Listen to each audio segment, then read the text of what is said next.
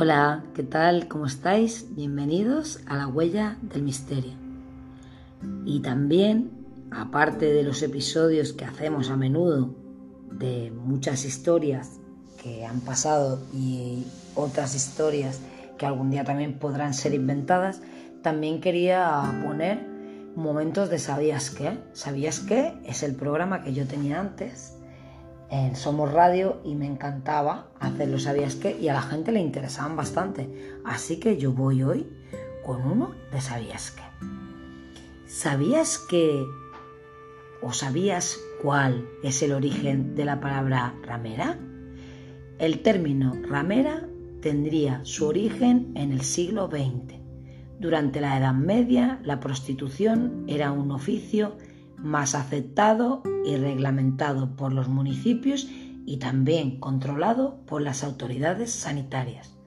Hacia fines de la Edad Media era costumbre en España colgar un ramo en las puertas de las tabernas para indicar que no se trataba de viviendas particulares y llamar de esta manera la atención a los clientes.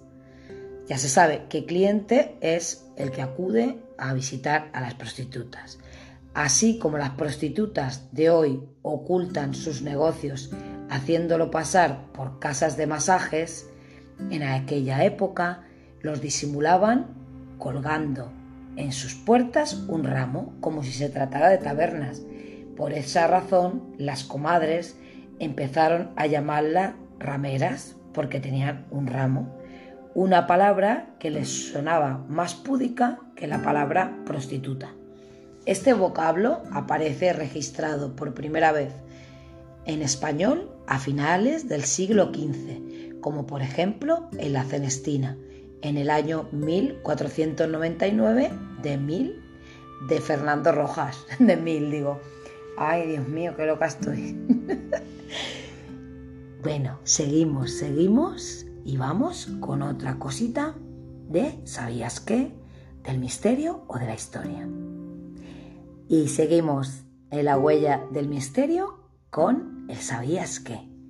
Y ahora vamos con otro dato curioso muy diferente. Otro ¿sabías qué?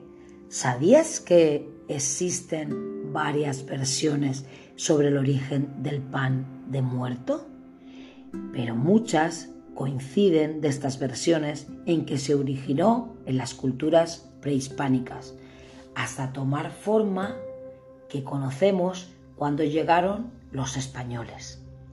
Se hace referencia principalmente a los sacrificios humanos que realizaban los aztecas cuando ofrecían una princesa a los dioses.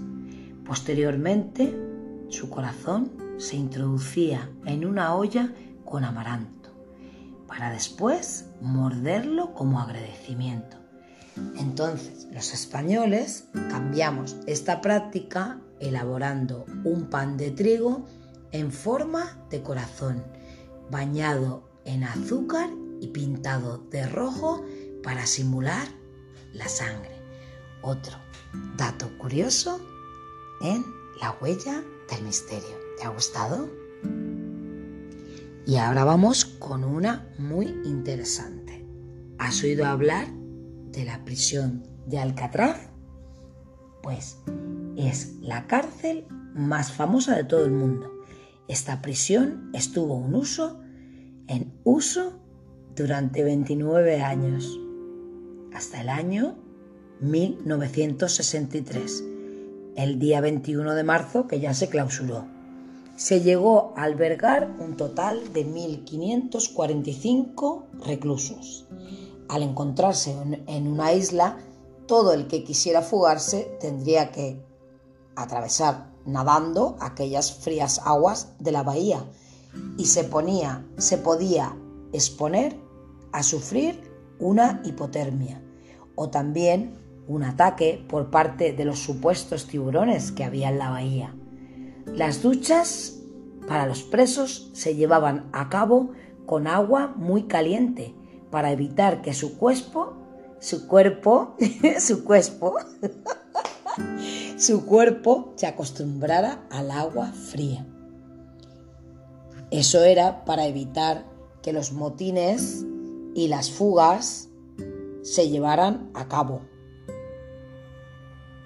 Porque cada día, para evitarse, se efectuaban 13 recuentos individuales, 6 de conjunto también. Y así lo hacían de forma, de, de forma imprevista para ver si alguien se había fugado. Yo creo que hay poca gente que se haya fugado o intentado fugar de Alcatraz, pero sí hay rumores de que se fugó un reo, tan solo uno.